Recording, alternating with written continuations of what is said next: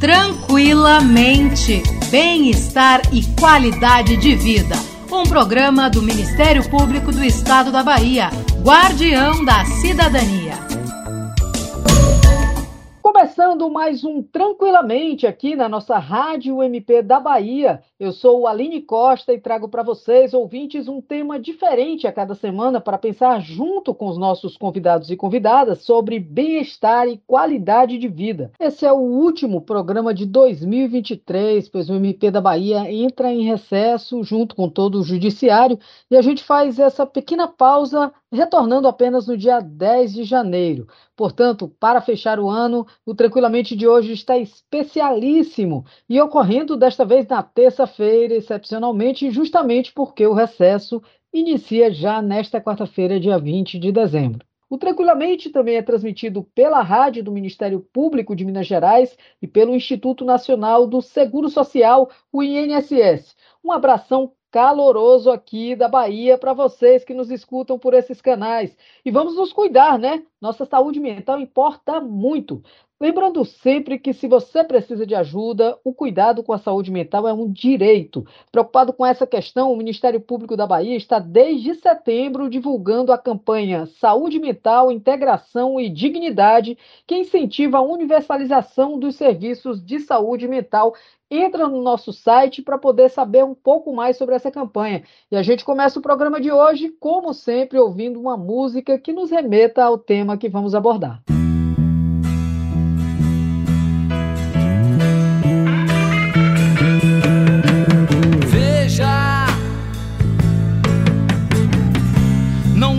Que a canção está perdida. Tenha fé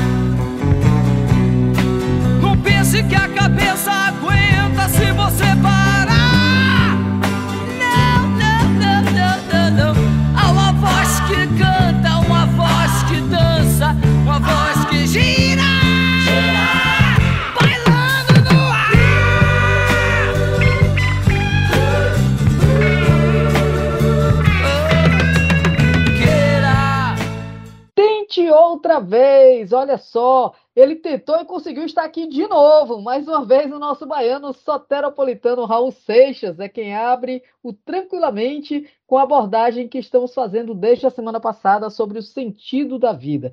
E por que, Raul? Porque ele era esse cara que pensava bastante sobre esse assunto, filosofava e adaptava suas reflexões à linguagem musical, que era o seu grande dom. Um salve ao nosso Raulzito, que nos levou a sempre solicitá-lo em rodas de violão com o clássico clamor Toca Raul! Será eterno sempre.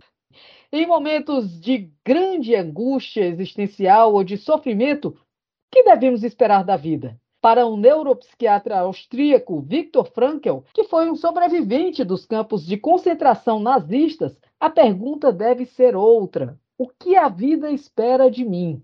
Que tarefas esperam por mim na vida? Para cada um de nós há uma resposta única, mas como encontrá-la? Quem nos ajuda a pensar nessas questões é o psicólogo, professor universitário, doutor e mestre em psicologia social e do trabalho pela USP, Alberto Neri. O professor Alberto é graduado em teologia e criou o Instituto de Psicologia e Logoterapia em São Paulo. Além disso, ele é pesquisador e referência no Brasil da logoterapia, uma abordagem psicoterapêutica que nos ajuda na busca de um sentido para a vida. Professor Alberto, mais uma vez, Seja muito bem-vindo ao nosso programa Tranquilamente. Mais uma vez eu agradeço a oportunidade de voltar aqui, de participar e de estar com os nossos ouvintes, principalmente aqueles que já acompanharam a primeira parte da conversa, para saber um pouquinho mais sobre essa abordagem tão relevante assim para a gente entender melhor a vida e as suas condições, que é a logoterapia. Maravilha. O mundo contemporâneo tem um caráter muito mecanicista que valoriza o tecnológico em detrimento de relações mais profundas. As pessoas parecem viver muitas experiências superficiais, ter um ritmo de vida muito acelerado, conectadas virtualmente a muitas pessoas e a muitas informações. E quando param para estar consigo mesmas, constantemente sentem-se vazias porque na atualidade as pessoas estão tão fragilizadas, adoecendo e sendo tão medicalizadas. Sabia que é possível construir um novo sentido para que o ser humano se conecte à sua totalidade, tome posse da sua história e ofereça o seu melhor para a vida? Vamos aprender como é que faz isso? Professor Alberto, nos ajude aqui a pensar, por favor. Qual é, é o significado de exercitar esse questionamento? O que a vida espera de mim? Você sabe que uma coisa interessante sobre o pensamento de Viktor Frankl, ele vai dizer assim, no passado, as pessoas viviam instintivamente, lutavam pela sua sobrevivência, e parece que, pelo menos a gente não tem registros dessa fase da história, de que houvessem grandes questionamentos existenciais. O indivíduo ele vivia mais por conta dos seus instintos. Só que conforme esse mundo que nós vamos chamar aí de um mundo civilizado, ele vai surgindo e avançando, cada vez menos o comportamento instintivo ele é aceito. O ser humano ele precisa agora se adaptar a isso. Mas no lugar desses comportamentos instintivos, o ser humano ele passa agora a seguir padrões que são as grandes tradições que vão se apresentando. Então, a gente tem as referências da sociedade de uma maneira mais ampla, os grandes países, a noção de família, as religiões. Então, as grandes instituições elas se apresentam e elas fornecem ao ser humano uma fonte de sentido, quase que automática. Se a gente, a gente não precisa voltar muito no tempo. Se voltarmos algumas décadas atrás, a gente ainda vai ver isso a pessoa ela nascia e o, o destino dela já era meio que um script, não haviam tantas opções. Mas, com a instauração da modernidade, o Viktor Frankl lança essa reflexão, quando ele fala assim: o ser humano já não pode mais viver instintivamente. E ele já também não tem mais as grandes tradições, que foram praticamente todas elas colocadas em xeque pela instauração da modernidade, as grandes instituições lhe dizendo o que ele deve fazer. Logo, sobra a pergunta: o que eu vou fazer? O que eu devo fazer? Como eu devo viver? E essa é a grande questão do indivíduo contemporâneo, segundo Viktor Frankl. Mas, para essa pergunta, ele diz que a resposta começa de uma forma muito simples, que é olhando para o que eu posso fazer, que está à minha mão. É, uma frase que eu gosto bastante dele é a seguinte: não somos nós que devemos perguntar pelo sentido da vida, mas nós devemos entender que é a vida que nos pergunta, é a vida que nos faz a pergunta. E como ela nos faz a pergunta? Colocando as possibilidades, as quais se apresentam o tempo todo, os diferentes caminhos que a gente pode seguir. Então a gente começa essa busca por sentido aí.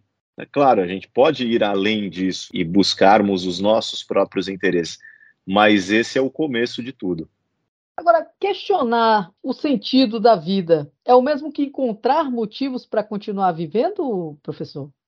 Em um determinado nível, sim. Questionar o sentido da vida ele pode levar a esse encontrar, mas não necessariamente, porque muitas pessoas questionam e elas se veem nesse estado de vazio, elas sentem que não encontram. Então é uma possibilidade segundo aí essa perspectiva da, da logoterapia, o encontrar de um sentido ele está muito mais como uma possibilidade existencial do ser humano do que como algo automático. Mas certamente que o questionamento é o que leva ele para essa busca e, e para esse encontrar em última instância. E o não encontrar não é sinônimo de perder o interesse pela vida também. Uma vez uma paciente falou isso para o próprio Viktor Frankl. Falou: Olha, eu penso, penso e eu não consigo encontrar um sentido para a minha vida. E ele respondeu assim para ela: Bom, então você já tem um sentido para a sua vida, que é encontrar qual é o sentido. É, então, de uma forma bem humorada, ele respondeu Victor isso. Frankl era um cara, É, mos- né? mostrando como, às vezes, de fato, a gente está ali procurando coisas grandiosas, mas a coisa está ali diante da gente, né? Tá ali na ponta do nariz, né? Uhum. É, professor, isso acontece em algum momento específico da nossa vida? Tem algum momento que dá aquele estalo ali e você. Será que é possível identificar esses momentos? Po- Pode acontecer, sim, mas não necessariamente. Um olhar que eu gosto bastante da logoterapia, segundo a perspectiva de Frankl, é justamente esse de que o sentido da vida é algo dinâmico, é algo que pode se atualizar, é algo que não é dado, mas é que a pessoa que busca encontra, é algo que pode mudar também, e é algo que pode estar tanto nas pequenas quanto nas grandes coisas. Quando ele se dá nas grandes coisas, aí é mais fácil fazer se identificar. Então é aquela pessoa que ela tem uma experiência, às vezes ali mística, transcendental, ela fala: "Nossa, isso mudou minha vida a partir daquele momento". Mas eu acho que a maioria das pessoas não, elas vão descobrindo no dia a dia, nas pequenas coisas, né? E ao olhar para a própria vida depois, ela consegue dizer várias fontes de sentido. Esse é outro ponto importante. Eu tenho lá no meu canal no YouTube um quadro onde eu converso com profissionais de diferentes áreas o nome do quadro é Os Sentidos da Vida, baseado justamente nessa ideia de que não existe um só, de que existem múltiplos, múltiplas possibilidades que podem se atualizar sempre. Maravilha. Seria uma tragédia, né? Se a gente fosse robôs que pudesse trocar chips, né? Ah, agora eu estou Uhum. assim, mas troco o chip. Troco o chip Uhum. da alegria para o chip da tristeza, ou, ou vice-versa. É óbvio que as pessoas escolheriam sempre estar com o chip da alegria, né? O chip da Sim. felicidade, que é a grande busca, né, da humanidade. Mas, enfim, esse pensar, esse refletir, esse raciocinar, eles são movimentos, como você mesmo disse no programa passado, que nos tiram do lugar, né? Nos desperta alguma coisa. No momento em que você contou no programa passado que o Viktor Frankl, no campo de concentração, pensou: a minha outra vida acabou, estou iniciando uma nova É, vida. quando ele é liberto, né, no final das contas, ele cai em si, né? Ele fala: o que foi agora já foi. Como vai ser daqui para frente? E não necessariamente você deve apagar esse passado, né? Você Não, traz, traz com você e transforma sua vida a partir dali. Esse momento, né, em que você faz isso, eu acho que é um momento grandioso, glorioso, né? É algo que nos faz humano mesmo. É esse sentimento de humanidade, né, que a gente tem quando pensa, quando reflete, quando se movimenta, né? É, tem uma frase que ela é atribuída ao Mark Twain, onde diz assim, não sei se é dele, mas é atribuída a ele, que existem dois grandes momentos na vida, um quando você nasce e outro quando você descobre o porquê. Então é mais ou menos isso. Esses- é, São essas situações onde a gente vai descobrindo e isso é transformador mesmo, na medida em que isso alimenta o, o desejo pela vida, no final das contas. É verdade. É, professor, é preciso fazer terapia para encontrar sentido na vida ou existem outros recursos para isso? Porque a gente está sempre indicando, né? Até porque a terapia é muito legal, né? É muito bacana. Ela coloca a gente numa situação de reflexão sobre as histórias do nosso passado, da nossa sobrevivência, das nossas gloriosas e heróicas ações ou das nossas tristezas, e ela nos coloca no chão, né? No presente, sem sair daquela coisa de querer adivinhar o futuro, ou de querer viver do que já passou, né? É preciso Sim. fazer terapia? Não, eu, eu diria que a terapia é uma boa forma de se encontrar um sentido, de, de se falar sobre isso, de se questionar esse assunto, mas longe de ser a única. Até porque muitas pessoas elas procuram terapia e não é por essa razão, né? Elas têm outras questões, mas o sentido da vida delas, elas sabem qual é, elas não têm esse questionamento. O que eu diria assim é que uma vida onde a gente tenha possibilidades de realizações e de encontros, normalmente é uma vida que é rica em possibilidades de sentido. Então, viver uma vida dessa natureza, onde a gente está em contato com as pessoas, onde a gente está buscando fazer coisas, estar ativo, já pode sim ser uma boa maneira de se encontrar um sentido. Mas é lógico, ainda mais se isso é uma questão, se isso tem se apresentado com uma dificuldade na vida da pessoa, é importante levar isso para terapia, sim. As redes sociais têm atrapalhado bastante, né? Essa questão, assim, ao mesmo tempo que facilitam, nos coloca em contato com pessoas que estão em outro lugar, né? No além-mar, inclusive, com oceanos dividindo. Sim. os caminhos, mas de alguma forma ela também nos separa, né? Ela também tira de nós essa, essa possibilidade de contato físico, né? De olho no olho, de calor humano, né? Sim, com certeza. Um aspecto bem interessante do pensamento de Viktor Frankl é essa visão antropológica que ele apresenta, segundo a qual o ser humano é um ser autotranscendente. O que, que significa isso? Que partindo de si mesmo, ele vai na direção do outro. Ou seja, o ser humano ele não existe para orbitar em torno do eu, mas ele existe para, a partir do eu, alcançar o mundo e as pessoas ao seu redor. A ilustração que ele traz para isso, e que eu acho bem assim relevante, é a do bumerangue. Então ele fala assim: qual é a função de um bumerangue? A gente que não usa né, no Brasil, a gente só vê como um instrumento de decoração, a gente acha que é um brinquedo, que é feito para se jogar e se pegar de volta. Mas originalmente ele era uma arma, um instrumento de caça. Quando ele acertava o alvo, ele não voltava para a mão do caçador. Então a função era jogar e acertar o alvo. Ele só voltava para a mão do caçador quando ele errava o alvo. Aí ele voltava e era uma forma inteligente de não ter que ficar buscando ali o tempo todo um instrumento de caça. Em cima dessa explicação, Frankel diz o seguinte: o ser humano também, ele só se volta para si mesmo quando ele erra o alvo. Quando ele se esquece que a função maior da existência humana é a conexão entre seres humanos. Então é nessa conexão, nesses encontros, que as grandes possibilidades de sentido aparecem para a gente.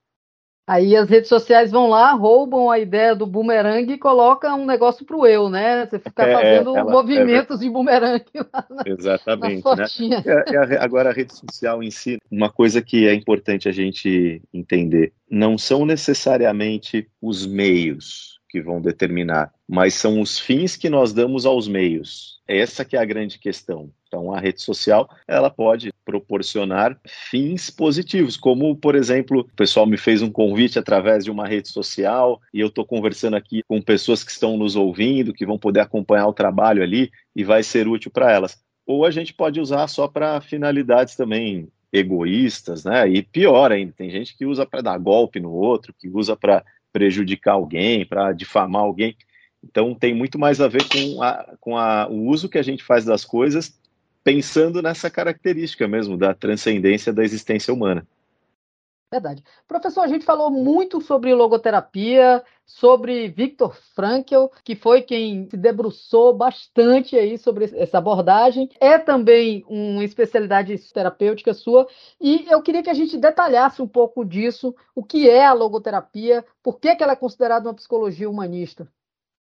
Então, ela, esse é até um ponto interessante, assim, a gente pensar na logoterapia, primeiramente, enquanto uma abordagem psicológica. Só que as abordagens psicológicas, as diferentes formas, elas normalmente se enquadram assim em, em famílias mais amplas, em termos epistemológicos e teóricos. E a própria classificação da logoterapia enquanto uma corrente humanista, ela é questionada pelo próprio Viktor Frankl. Então ele fala assim, olha, não sei se a gente pode considerar a logoterapia como um humanismo clássico, que às vezes a gente aprende, porque ele considerava a sua teoria uma coisa única mesmo, uma corrente única. E ela é humanista em qual medida? Para ele, na medida em que ela valoriza o ser humano e o seu potencial e os encontros humanos. Mas uma definição talvez até mais próxima do que era o pensamento dele e o que ele via para a própria teoria era como uma corrente fenomenológica barra existencial, inspirada nos grandes filósofos da fenomenologia e do existencialismo, como, por exemplo,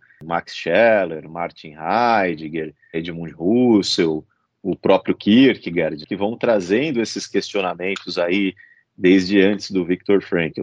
E em termos práticos, ela vai ser uma teoria psicológica completa, na medida em que ela traz uma visão antropológica subjacente à teoria, ela se ancora numa cosmovisão, que se baseia na ideia de que a vida sempre pode ter um sentido, e ela tem técnicas próprias também, que a gente vai usar no contexto psicoterapêutico, ela tem a sua própria visão do que seria considerado normal e patológico na natureza humana, e sempre em diálogo com outras teorias também, e reconhecendo, isso é uma coisa que eu gosto bastante da logoterapia, é uma teoria que se abre para reconhecer o que de positivo as outras teorias têm a contribuir. Na medida que o, o Viktor Frankl dizia o seguinte: a logoterapia não é uma panaceia. Ela tem o seu papel, as suas grandes vantagens, mas ela também pode, em certas situações, ser complementada pelo conhecimento psicológico e por técnicas que vêm de outras abordagens.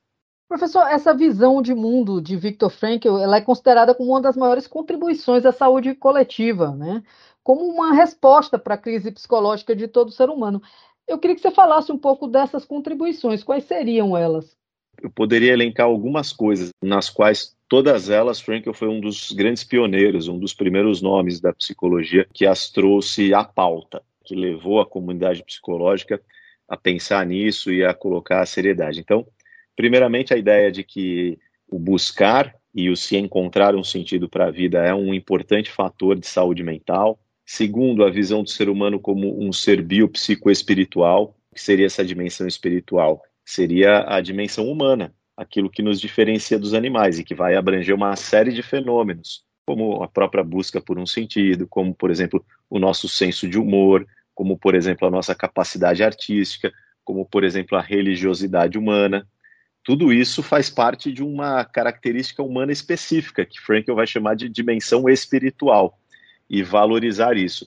A visão de um ser humano integral, isso é algo que ele, assim, falava com bastante ênfase, que o ser humano, então, era esse todo indivisível e que o cuidado humano também deveria ser assim. Não se cuida do, de um indivíduo só com psicoterapia, por exemplo, para ele.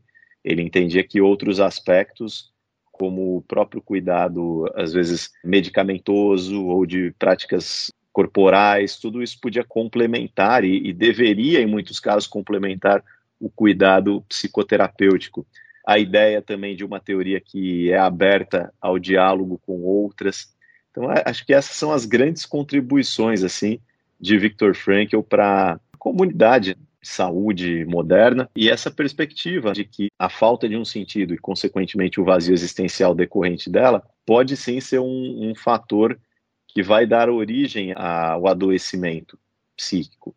Então, que isso deve ser cuidado também. Essa questão do sentido da vida, a busca por um sentido, o ser humano tende a querer que seja imediato. E claro, a esperança de um futuro melhor, que essa busca ela é uma estrada, né? Ela é um caminho. Sim, né? sim. Se a gente está em busca, você não vai encontrar ali na esquina, né? Uhum. Ou pode até encontrar, não sei. Mas enfim, o fato é que é mais provável que você caminhe em busca de algo, se movimente atrás de algo que lhe dê sentido à vida. Mas a esperança de um futuro melhor, eu acho que isso também faz parte dessa busca, né? E a humanidade parece que está em ameaça nessa questão esperançosa, né, na, na, atualidade, diante de tantos acontecimentos mundiais, guerras, né, discurso de ódio, uma série de fatores aí que tem feito a gente crer muito pouco que o futuro possa ser melhor, né? Quais são as consequências psicológicas, professor, decorrentes da falta de crença de um futuro melhor? É, a falta de crença, a falta de esperança, eu acho que ela está associada a um cenário que a humanidade já presenciou muita ênfase no final do século XIX, início do século XX, que é essa ascensão do niilismo. Em última instância, por que que é, acho que é um tema tão relevante? Porque se não existe esperança, se nada mais faz sentido, se não há um porquê viver. É, a pessoa que ela não tem nada disso, ela pode sim acabar caindo em um questionamento do então por que dar valor à vida? Por que dar valor às pessoas? Por que não então o caos total, já que nada pode nos levar além? E é uma coisa tão forte isso daí para o Victor Frankl que ele vai dizer assim: as câmaras de gás elas não foram inventadas pelos nazistas na época da guerra. Ele diz assim: as câmaras de gás surgiram no, no gabinete dos filósofos que negavam a possibilidade de um sentido para a vida.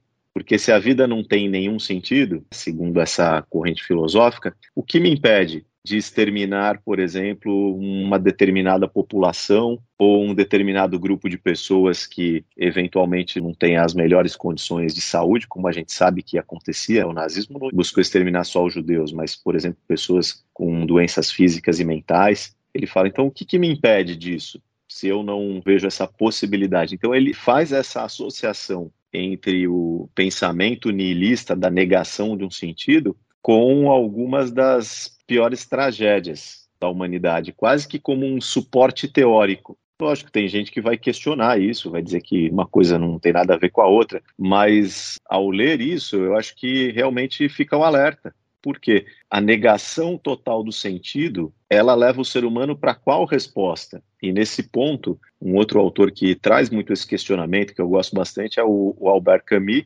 e ele diz assim: se vale ou não a pena viver, essa é a grande questão da filosofia, é a maior de todas as questões, que é a questão do sentido. E ele fala uma coisa um tanto quanto curiosa, quando ele diz assim que na prática, o que a gente vê é que mesmo os ditos nihilistas, eles não exterminam a própria existência, eles não acabam com a própria vida, que seria talvez a consequência natural. Então, se nada tem, para que, que eu vou viver? E ele vai dizer, porque no seu íntimo, eles acreditam também que a vida tem um sentido, que ela pode vir a ter. Eles podem até negar isso intelectualmente, mas no íntimo, eles acreditam e buscam. Eu lendo isso daí falei, então eu acho que o que a gente pode ter na prática é um monte de nihilistas não praticantes né? que eles, na teoria, dizem, mas na prática todo mundo está buscando uma vida com sentido.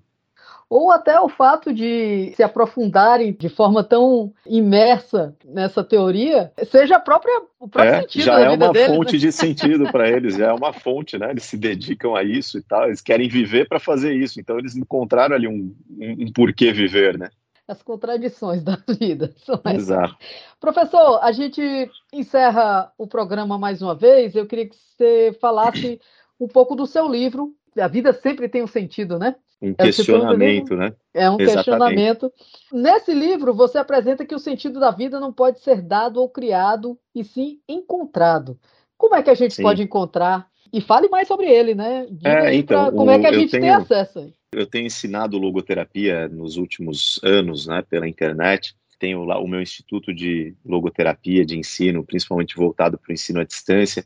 E eu tenho tido muitos alunos que fazem os meus cursos. E a partir dos meus conteúdos, eu criei esse livro que é um livro introdutório onde eu coloco de forma bem resumida o básico da logoterapia, né? tanto sobre a biografia de Viktor Frankl, como sobre também as suas ideias centrais. E em cima disso, a gente vai trabalhando ali as possibilidades de sentido, a gente vai falando um pouco sobre como Frankl nos contribuiu para essas reflexões. Agora, o pessoal pode encontrar, ter acesso e ler ali com mais cuidado na própria Amazon, nas melhores livrarias também. É um livro do selo Paidós, que pertence à editora Planeta, então ele tem uma larga distribuição. E realmente, quando a gente para para pensar em qual é esse sentido, né, e como encontrá-lo, a frase que eu comento no livro, uma das frases que eu comento e que é originalmente de Frankl, ela fala sobre essa busca no final das contas. O sentido não é algo inerente, algo dado, algo que já está ali, automático, é uma busca. Então ele parte da nossa iniciativa, das nossas ações, do que a gente faz e principalmente como a gente responde aquilo que a vida apresenta para nós. Que maravilha. Redes sociais, professor, você até falou, né? A gente conseguiu encontrar você para ali fazer o convite, mas eu quero ouvir de você qual é a sua rede social para a gente poder eu, seguir, né? Vou sugerir aqui o pessoal que acompanha o Instagram que siga ali a minha página, Logoterapia BR. É uma página dedicada, uma das primeiras páginas, hoje você encontra algumas, mas uma das primeiras páginas ali do Instagram no Brasil dedicada à divulgação do pensamento de Viktor Frankl. Ali a gente tem lives, a gente tem posts, tem muito conteúdo legal para você acompanhar. E se você quiser um conteúdo ainda mais profundo, vai lá no meu canal no YouTube, porque tem muitos vídeos sobre o tema e outros temas da psicologia também. É só jogar lá no YouTube, Dr. Alberto Neri, você encontra o meu canal. E no Instagram, Logoterapia BR, você encontra ali também o meu trabalho. Dicas aí, viu, pessoal? Tá nos ouvindo aí. Esse pode ser o início de um caminho em busca de um sentido para a vida. Achar, inclusive, a rede social, os canais em que o professor Alberto Neri nos dá aí essas dicas e nos faz pensar, né, sobre tudo isso. Professor, eu agradeço imensamente essas duas semanas. Foi maravilhoso o bate-papo aqui conosco. E para os ouvintes, eu queria que você fizesse umas últimas considerações, deixasse uma mensagem aí final e, claro, nos surgir uma música no final da sua Muito reflexão aí. Eu, eu vou finalizar com um pensamento do Victor Frankl, quando ele diz assim que, no final das contas, quando a gente olha para as duas possibilidades, a possibilidade de que nada tenha sentido ou de que a vida possa sem ter um sentido até o seu final, o que vai definir isso é a decisão que a gente toma. E ele diz assim: Eu escolhi colocar o peso da minha decisão do lado da balança que diz que a vida pode sim ter um sentido. É a atitude que eu procuro tomar na minha vida a cada dia e é o meu desejo para os nossos ouvintes aqui que eles também, em momentos de questionamento, quando as coisas estiverem difíceis, eles se lembrem que vale a pena. Uma das frases principais que Viktor Frankl deixou diz assim: devemos dizer sim à vida apesar de tudo. Então, aprendermos a dizer sim à vida, às possibilidades e a certeza de que o sofrimento ele faz parte da existência, mas ele pode também ser superado e que depois de uma noite longa, depois de uma tempestade cruel, o sol pode sempre voltar a brilhar e a gente precisa manter a esperança nisso. E a música que eu escolhi, inclusive, tem a ver com isso. É a música de um grupo vocal aqui de São Paulo, chamado Vocal Livre escrita, composta por um grande artista, um grande músico chamado Pedro Valença, que é uma música que questiona justamente quando o sofrimento bate à nossa porta, a possibilidade de que a noite vai passar e que a gente vai ver as possibilidades de alegria, de felicidade mais uma vez. O título da música é Frase Antiga. Maravilha! Professor Alberto Neri sempre trazendo aqui para nós novidades musicais aí para a gente conhecer. Coisa boa. A gente escuta então Frase Antiga do Grupo Vocal Livre. Como eu falei no começo do programa, este é o nosso último Tranquilamente deste ano. Nós retornamos agora somente em 2024 com um tema que vai abrir o seu novo ano com aquela sensação de recomeço, planejando metas, realizando desejos. A todos e todas um feliz Natal, um ano novo recheado de alegrias, vitórias, conquistas, muita saúde e que a vida faça ainda mais sentido para todos nós. Aproveitem esse espaço em que nós não teremos programa e escutem os programas anteriores. Eles estão todos disponíveis na aba especiais para que você possa ouvir, baixar e compartilhar. Um forte abraço e até o ano que vem. Tchau, tchau.